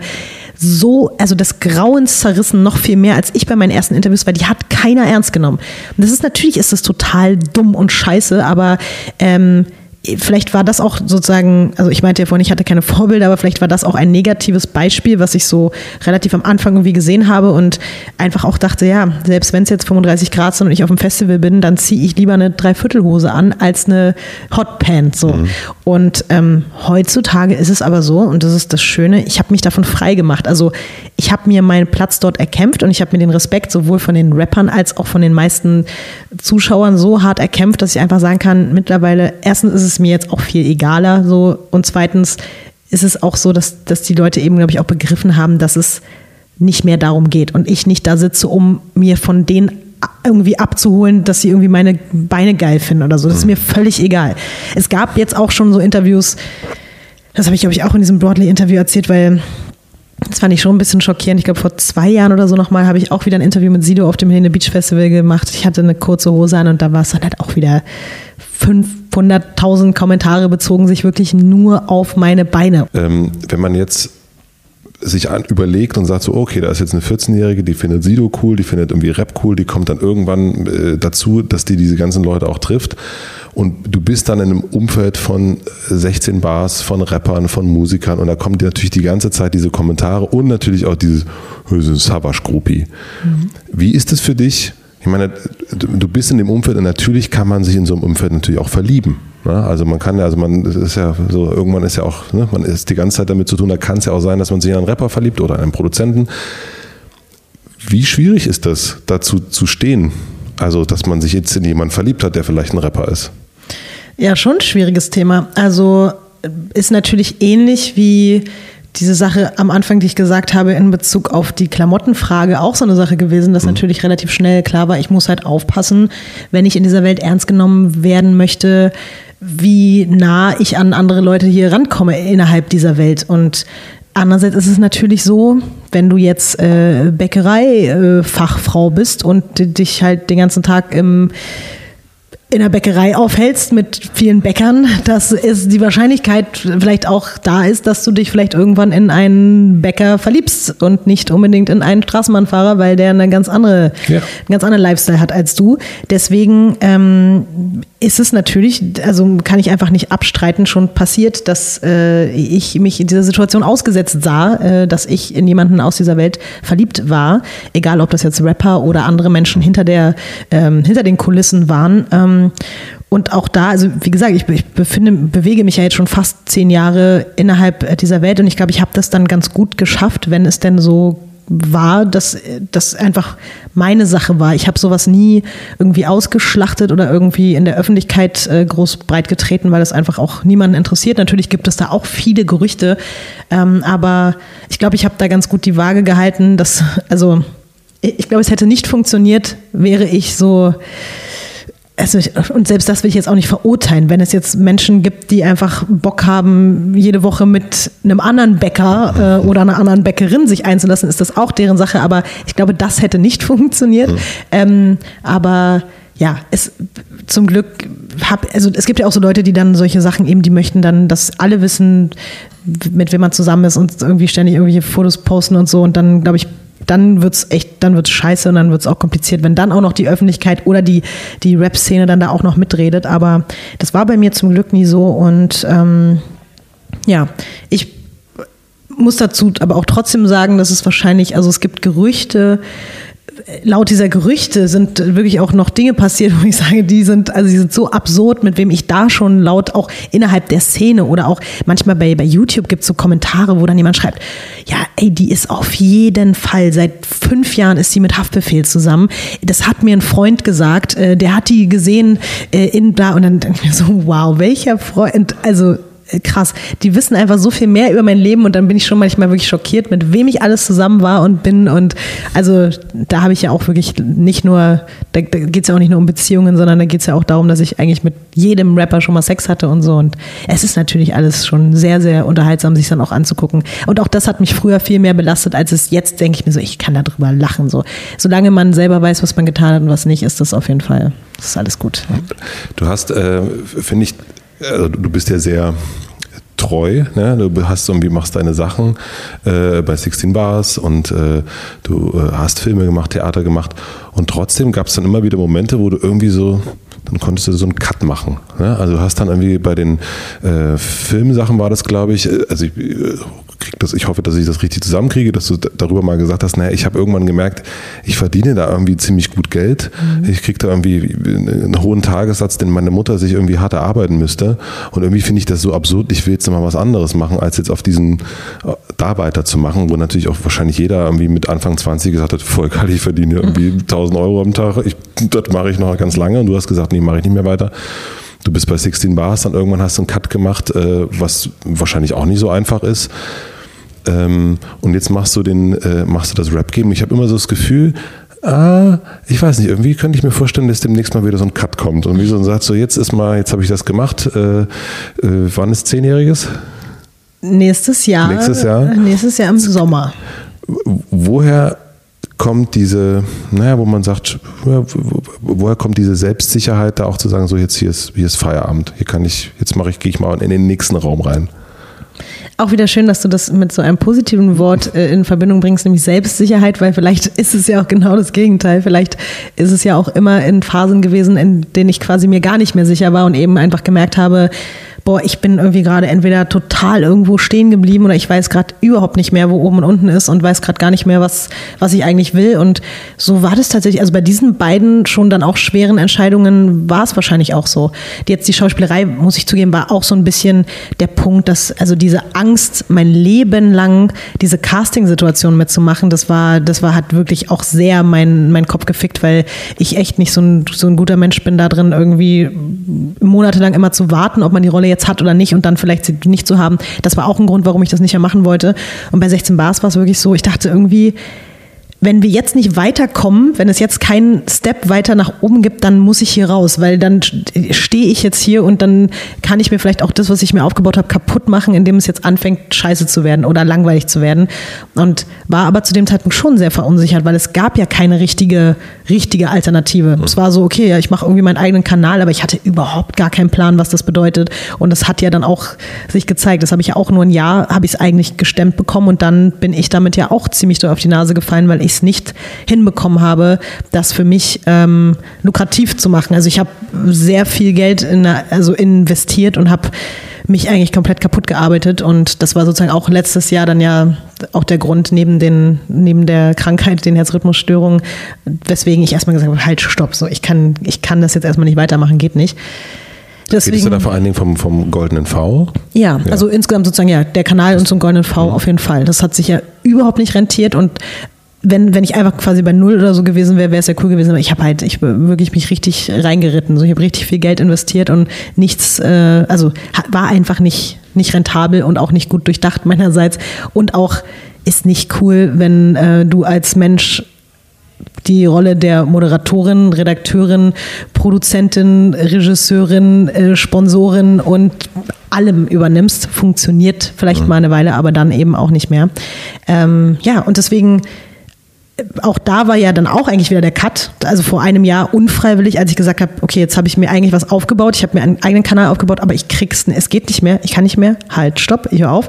Und äh, ja, keine Ahnung, was natürlich jetzt gerade, äh, das Tolle ist irgendwie, ich fühle mich gerade nicht mehr so in irgendeinem festen Konstrukt so eingeengt, deswegen weiß ich gerade gar nicht genau, ob es jetzt was gäbe, was ich jetzt so mit großem Tamtam -Tam wieder mal beenden könnte, um wieder mal irgendwo neu anzufangen.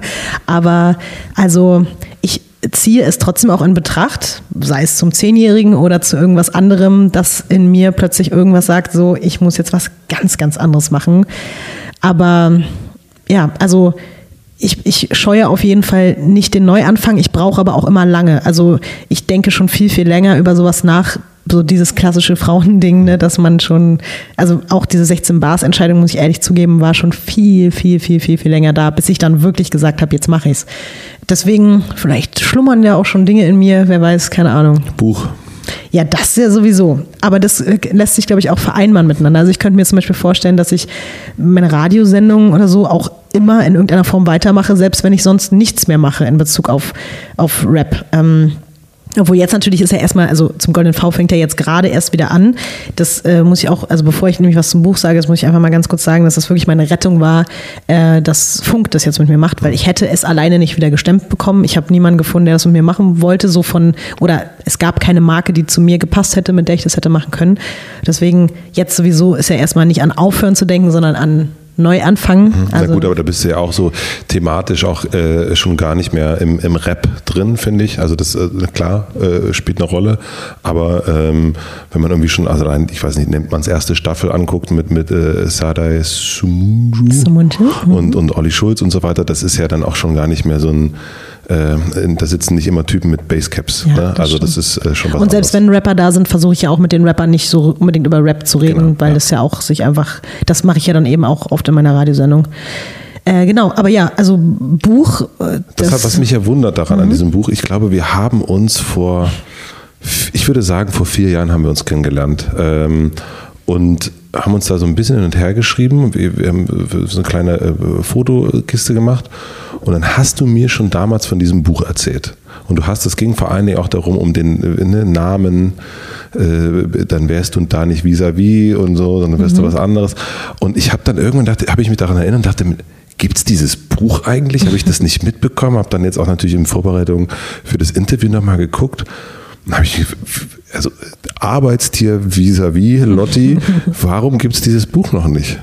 Oh, das ist eigentlich also auch ein sehr trauriges Thema, weil wenn ich könnte, wäre das Buch schon zehnmal veröffentlicht worden, aber das eine hat eigentlich mit dem anderen zu tun, weil man braucht ja einfach Zeit zum Schreiben. Und ich habe immer mal wieder so Phasen gehabt, wo ich ganz viel geschrieben habe, aber dann auch mich verlaufen habe. Ich mhm. habe leider das in Bezug auf dieses eine große Buch, was ja eigentlich auch so mein erstes richtiges Buch sein sollte, ursprünglich mal, ähm, ich habe das komplett ohne Konzept und so alles geschrieben, ohne mir Gedanken zu machen. Und hab also dieses Buch gibt es schon. Das Buch gibt es, aber es ist nicht fertig. Mhm. Ähm, ich habe es immer wieder verworfen. Ich habe immer wieder neu angefangen. Ich habe teilweise schon so 40 Seiten und die wieder weggeschmissen und wieder neu angefangen. Und es ist jetzt einfach im letzten Jahr eine andere Geschichte mir in den Weg, über den Weg gelaufen, die, die, die mein Buch so ein bisschen auf eine Wartebank geschoben hat. Mhm. Und das heißt, jetzt eigentlich seit aktiv diesem Jahr, seit Anfang dieses Jahres sitze ich an einer anderen Geschichte. Und das wird das erste sein jetzt, womit ich mich sozusagen zum ersten Mal der Öffentlichkeit als eine Art Schriftstellerin präsentiere. Wann wird das sein? Ey, wenn alles gut geht, aufregenderweise Ende des Jahres oder Anfang nächsten Jahres. Ach, wirklich? Ja, aber nicht nicht so, wie es ursprünglich geplant war. Ach du, das ist natürlich mal, den Blick kann man jetzt nicht sehen, der Blick war so voller. Ich kann jetzt nicht so viel dazu sagen. Das ist alles noch, es ist zwar in trockenen Tüchern, aber.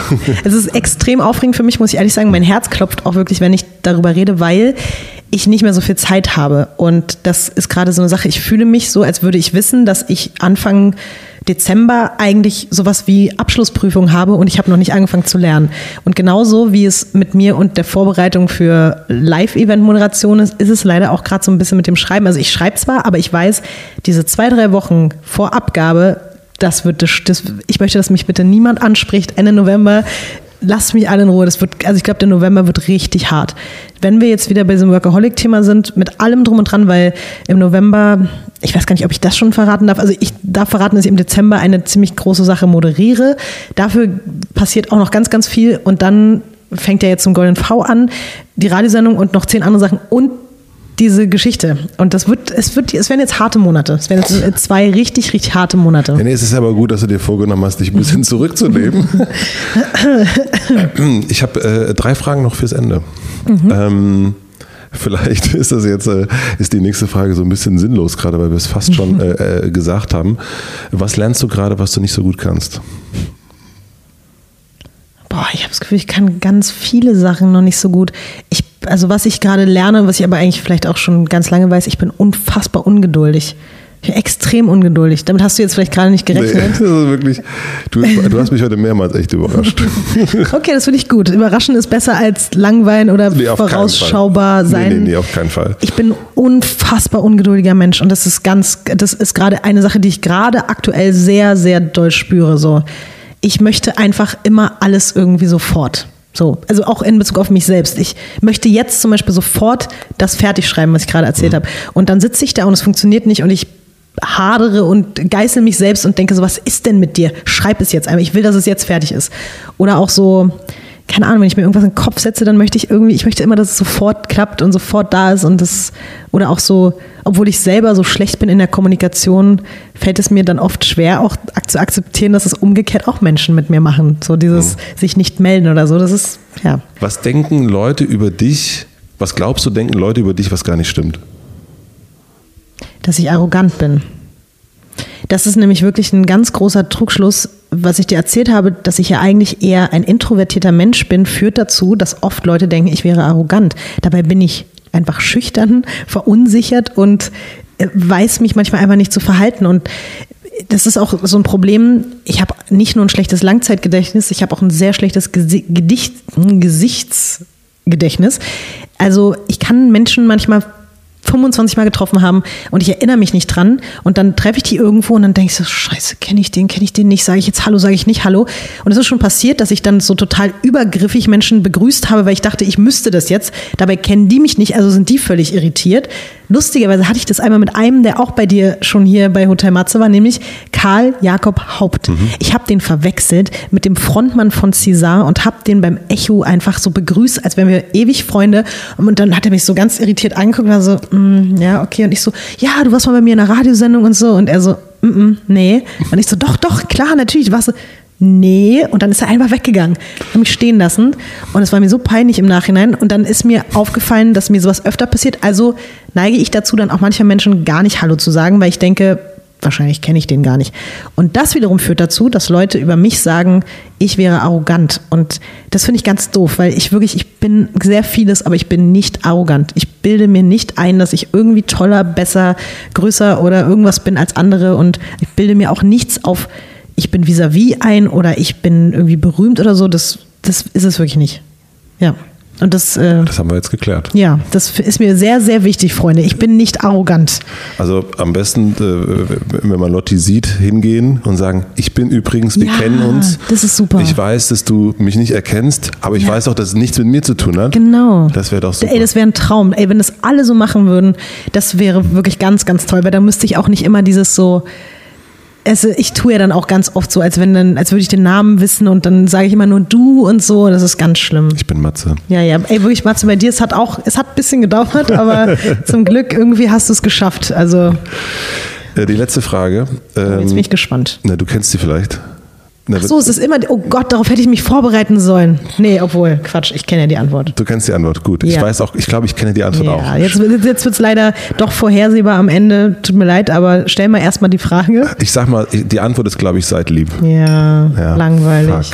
Fuck, aber für jetzt die Menschen, die Hotel Matze noch nie gehört haben, kannst du ja die Frage nochmal stellen. Die Frage ist, ähm, oh Gott, das ist jetzt so langweilig. Das ist ein schönes Interview und jetzt ist es so ein vorhersehbares ja. Ende gerade. Das ist natürlich Richtig ein doof. Aber jetzt sag's doch mal bitte. Also die, äh, okay, ich stelle die Frage. Stell dir vor, ich habe eine große Plakatwand für dich äh, gebucht. Eine Woche lang am Alexanderplatz. Darfst du einen Satz draufschreiben, der von dir kommt, den alle Berliner lesen können. Und dieser Satz muss länger als zwei Wörter sein. Welcher Satz wäre das? Mensch, da muss ich jetzt wirklich ganz kurz mal nachdenken wenn es zwei Worte sind, ist es dann auch okay, weil es ja nicht, aber ein Ausrufezeichen ist noch dahinter. Dann nee, es müssen, müssen mehr, nee, es müssen mehr Wör Worte, Wörter, Worte als zwei sein. Ja, dann ist es ja doch nicht seid lieb. Genau. Seid bitte lieb. Oh Mann. Nee, seid lieb verdammt. Ausrufezeichen. Seid lieb verdammt. So passiv-aggressiv. Ja, wirklich. Aber ich muss leider sagen, auch wenn es jetzt so langweilig ist, aber das ist ja das Doofe, wenn man sich irgend so Lebensmotto gesetzt hat und es ist einfach, es ist so schön und ich kann auch, ich werde nicht müde, es jedem irgendwie aufzuzwängen. Ich habe auch wirklich gerade zu Hause ich habe zweifach das Buch Gott bewahre von John Niven, aus dem ich ja das Seitlieb habe, weil ich das jetzt zwei Menschen schenken möchte, weil ich habe das Gefühl, alle müssen dieses Buch lesen und alle müssen diesen Satz verstehen, diese Aussage verstehen. Ich denke wirklich so ein bisschen missionarisch in der Hinsicht, dass die Welt besser werden könnte, wenn sich alle an diese zwei Worte halten würden. Das liegt mir so am Herzen, dass ich auch damit leben kann, dass dieses Interview jetzt hier am Ende so vorhersehbar endet. Aber es ist, ja, das ist sehr schön.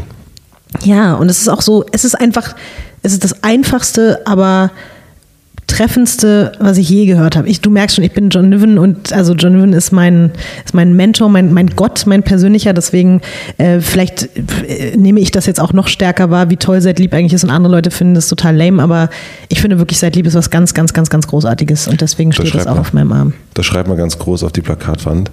Ähm, vielen herzlichen Dank, dass du da warst. Ich Ja, fand das, äh, wie gesagt, äh, sehr überraschend und sehr, Was, sehr aber jetzt das interessiert mich jetzt meine letzte Frage zum Schluss an dich. Was fandest du jetzt am überraschendsten? Naja, das ist so ein, ähm, also am überraschendsten, äh, überraschendsten jetzt äh, kann ich auch nicht mehr sprechen, äh, fand ich auf jeden Fall die Bühnenangst.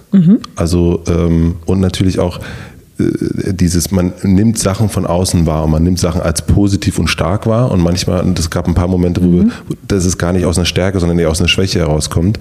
Ähm, und das war jetzt bei ein paar Sachen und das ist genau, man denkt so, boah, die ist ja echt, das macht die, dann sagt die einfach Ciao Kakao und, und, äh, und äh, Next One. Und man sieht nach außen hin, ich glaube, das kann man sich immer wieder, man, äh, man guckt sich Sachen an und hat Angst, das zu machen, weil man denkt, boah, die Vis-a-vis, die macht das so gut und das ist ja unglaublich. Und dann macht die das und hört auf und das nächste und das läuft wieder. Und wenn man sich mal genauer anguckt, äh, ist es vielleicht gar nicht immer so. Ähm, und das fand ich jetzt sehr. Ähm, hätte ich auch nicht, also wie gesagt, wir kennen uns jetzt seit vier Jahren und, und man, ich habe dich oft genau in so einer Bühnensituation oder vor allen Dingen erlebt und hätte nie im Leben gedacht, dass du eine Bühnenangst hast. Ich weiß jetzt auch gerade nicht, ob das gut oder schlecht ist, aber eigentlich ist es mir auch insofern egal, ob das jetzt, also wenn jetzt Menschen vorher gedacht haben und nachdem sie das gehört haben, nicht mehr denken, dass ich irgendwie so stark bin und so selbstbewusst, wie sie es vielleicht immer dachten. Das ist zum Beispiel auch für mich eine Erkenntnis der letzten Monate und Jahre, dass das für mich auch völlig in Ordnung ist, weil ich bin auch gar nicht, also selbst wenn ich nicht immer die stärkste Person eigentlich bin, sondern vieles vielleicht eben wirklich aus Schwäche, Verunsicherung oder sonstigem heraus passiert, ähm, bin ich, glaube ich, trotzdem der beste Beweis dafür, dass es sich trotzdem lohnt, vielleicht über diese Schwäche hinüberzugehen oder hin, hinüberzugehen, das war jetzt wie so, ein, wie so ein Unmenschwort, was sagt man denn? Äh, ja, keine Ahnung, sich halt seinen Ängsten zu stellen und Dinge trotzdem zu machen, auch wenn man eigentlich vielleicht gar nicht der selbstbewussteste Mensch der Welt ist. Und deswegen stehe ich irgendwie auch dazu und finde es dann auch gut, wenn das die Erkenntnis des heutigen Podcasts ist, dass ich nicht die stärkste Frau der Welt bin, aber vielleicht eine mutige Frau, weil ich mich trotz vieler Ängste und trotz vieler Unsicherheiten trotzdem mit Dingen befasse, die eigentlich sehr sehr dubios erscheinen und sehr weit weg erscheinen. Jetzt fange ich an zu schwafeln, wir müssen aufhören. Nee, das ist super. Nee, das war jetzt wirklich sehr, sehr schwafelig am Ende. Oh Gott. Nee, nee, ich finde das überhaupt nicht schwafelig. Ich finde das, äh, ich glaube, die Menschen sollen sich mehr trauen. Jetzt würde ich sagen, da haben wir auch schon drüber gesprochen, wir sagen, die Leute sollen jetzt ihr Handy ausmachen Ja. und sollen rausgehen. Unbedingt. Selbst wenn jetzt Nacht, es gibt ja Leute, die hören sich Hotel Matze zum Einschlafen an, Handy aus und raus nochmal. Jetzt so aus dem Bett, zieht euch an, geht raus. Aber ich kann mir auch vorstellen, dass es auch Menschen zum Laufen hören. Ich Ja. höre nämlich wirklich auch oft Podcasts und auch Hotel Matze zum Laufen. Ähm, deswegen Also lauft noch weiter. lauft weiter und ja, seid nicht lieb, auf. auf jeden Fall. Danke auch. Ich finde, dass du das sehr toll machst und ich äh, mag diesen Podcast sehr. Das wollte ich dir einfach auch noch schnell zum Schluss sagen. Vielen Dank. Vielen herzlichen Dank fürs Zuhören. Ich freue mich wie immer, wenn ihr diesen Podcast abonniert, wenn ihr einen Kommentar hinterlasst und wenn ihr diesen Podcast weiterempfehlt, denn so wird das Hotel Matze noch bekannter und es kommen noch mehr Gäste und das freut mich natürlich.